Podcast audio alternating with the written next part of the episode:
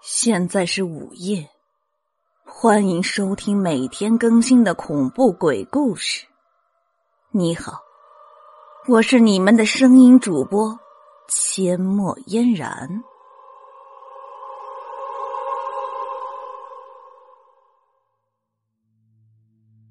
今天我给大家讲的这个故事叫做《怪物楼》。我终于正式入住学校的怪物楼，千万别误会，怪物楼里住的绝对不是什么怪物或者精灵族。事实上，这幢位于学校最偏僻角楼里的低矮平房，之所以被学生们称之为怪物楼，是因为里面住的住客都是学校里最为难缠的怪物，比如潘森，他现在住在我左边的隔壁。这家伙是数学系大二的学生，成绩一流。他出生于单亲家庭，从小由母亲抚养长大，但他的母亲却在他念大一的时候，在一场惨烈的车祸中不幸罹难。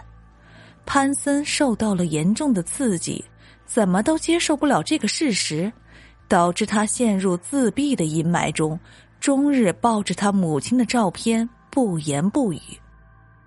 他依然要去上课，但却不与其他同学交流。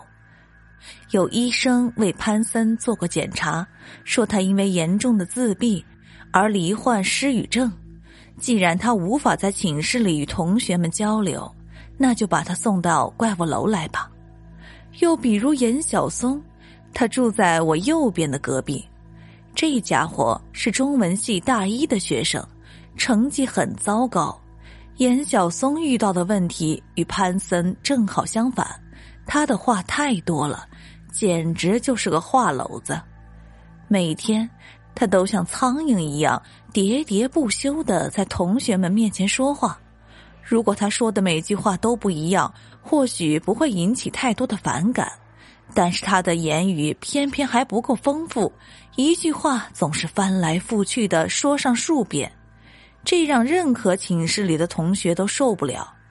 既然他的交流让寝室同伴受不了，那就把他送到怪物楼来吧。至于我，我叫秦葛，在美术学院的动画专业念大三。我的成绩一般，不自闭，也不是话痨。我按时上学，不旷课，不早退，偶尔踢踢足球，还参加了学校的文学社。每天宿舍一关灯，我就躺在床上睡觉，绝对不是什么问题学生。不过我的毛病就是在我每天醒来的时候，总是没躺在宿舍的床上。有时我是在寝室冰冷的阳台上醒来，有时我在臭烘烘的厕所里醒来，有时我甚至出了寝室，在宿舍楼外的马路边醒来。我有梦游症，尽管我认为这是个无伤大雅的小毛病，但寝室里的同学却非常的在意。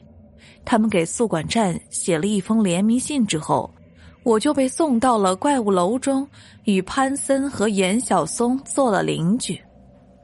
我们三个是怪物楼里仅有的住户，这是个被人遗忘的角落。平时别人都把怪物楼看作麻风病人疗养院，绝不会轻易靠近。自从我住进怪物楼后，每天夜里依然梦游，但却再也不会在宿舍外面醒来了，因为每天夜里一熄灯，怪物楼的宿管阿姨黄姨就会在我的寝室门外面加上一把明晃晃的铁锁。黄姨也不是什么省油的灯，她四十多岁。几年前生了一场怪病，病好后得了后遗症，很严重的失忆症，刚做过的事都会马上忘记。黄姨在学校里有正规的编制，又没到退休的年龄，怪物楼刚建立的时候，因为没有其他老师愿意到这里来当宿管员，所以学校只好把黄姨安排到了怪物楼中来。在怪物楼里，黄姨随身带着一个记事本，上面写着每天必须要做的事。记事本里第一行就写着：“记得熄灯后给秦葛的门外加一把铁锁。”第二行写着。铁锁放在宿管站办公室的第三个抽屉里，平时笔记本也放在这里。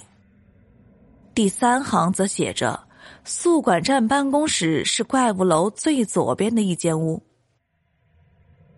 那天夜里还差十分钟就要熄灯的时候，花篓子严小松突然跑到我的寝室里对我说：“哎，秦哥，我今天发现了一件怪事儿，你想不想知道呀？”我本来不想理他，这家伙就算看到蚂蚁搬家或是电闪雷鸣，都会喋喋不休的说上一个小时。但要是我不回答，他也会在寝室里唠叨好几十分钟。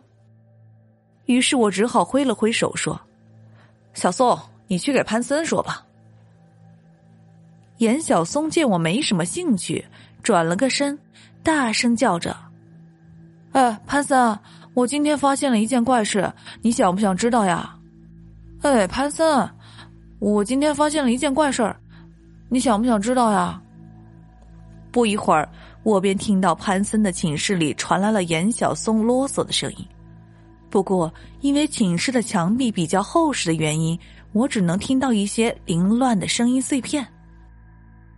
再过几分钟就要熄灯了，我趁着还有电，赶紧洗脸漱口。然后合衣躺在了床上，每天夜里我都是合衣入睡的，因为梦游的原因，每次醒来我都躺在床下。如果脱的只剩内衣裤睡觉，我绝对会被冻醒的。在熄灯之前，我就已经陷入了沉睡，可是我还是在半夜的时候被冻醒了。睁开眼，我看到几颗星星在黑色幕布般的天空中闪烁着。刹那间，我意识到我又一次梦游到了宿舍外，就和以前住在集体宿舍一样。怎么回事儿？是黄姨忘记给我的寝室上锁了？我郁闷的从地上爬了起来，却感觉到胸前似乎湿漉漉的。垂头一看，顿时大惊失色，在我的胸前有一片明显的殷红的血迹，呈喷射状。我的右手虎口处也有血迹，在地上还有一把明晃晃的菜刀，刀刃上依然有殷红的血迹。